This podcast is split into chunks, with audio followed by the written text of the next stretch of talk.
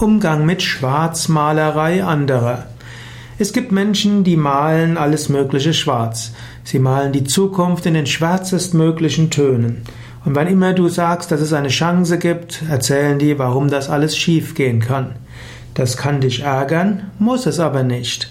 Es ist letztlich gut, dass es auch jemand gibt, der Schwarzmalerei verbreitet. Denn die schlimmsten Entscheidungen, die größten Fehlentscheidungen treffen, wenn kein Mensch Gegenargumente liefert.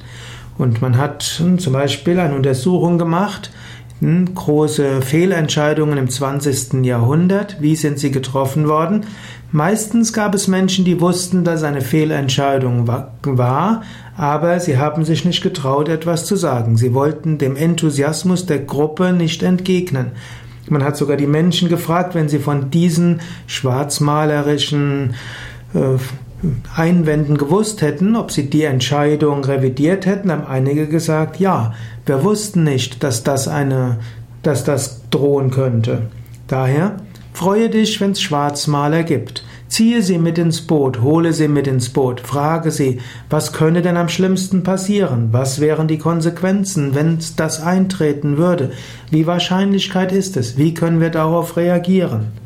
Wenn du auf diese Weise auf die Schwarzmaler eingehst, dann bist du gefeit, dann bist du gut vorbereitet. In diesem Sinne, die Schwarzmaler sind wertvoll und wichtig. Aber es sollte nicht nur Schwarzmaler geben. Wenn es nur Schwarzmaler gibt, dann kannst du auch sagen, okay, hier gibt es viele Menschen, die sind sehr fantasiebegabt, um sich schlimme Konsequenzen auszumalen. Gibt es vielleicht auch jemand, der sich vorstellen kann, wie es wäre, wenn es gut geht? Vielleicht könnte mal jemand das spielerisch durchspielen. Es gibt ja die Notwendigkeit des Advocatus Diaboli, also des Teufels Advokat, der dagegen argumentiert. Vielleicht kann es jetzt hier mal ein Advocatus Angeli geben, der Advokat des Engels. Ihr könnt, wer will, würde gerne mal für das Projekt sprechen. Auch so rum kann man das machen.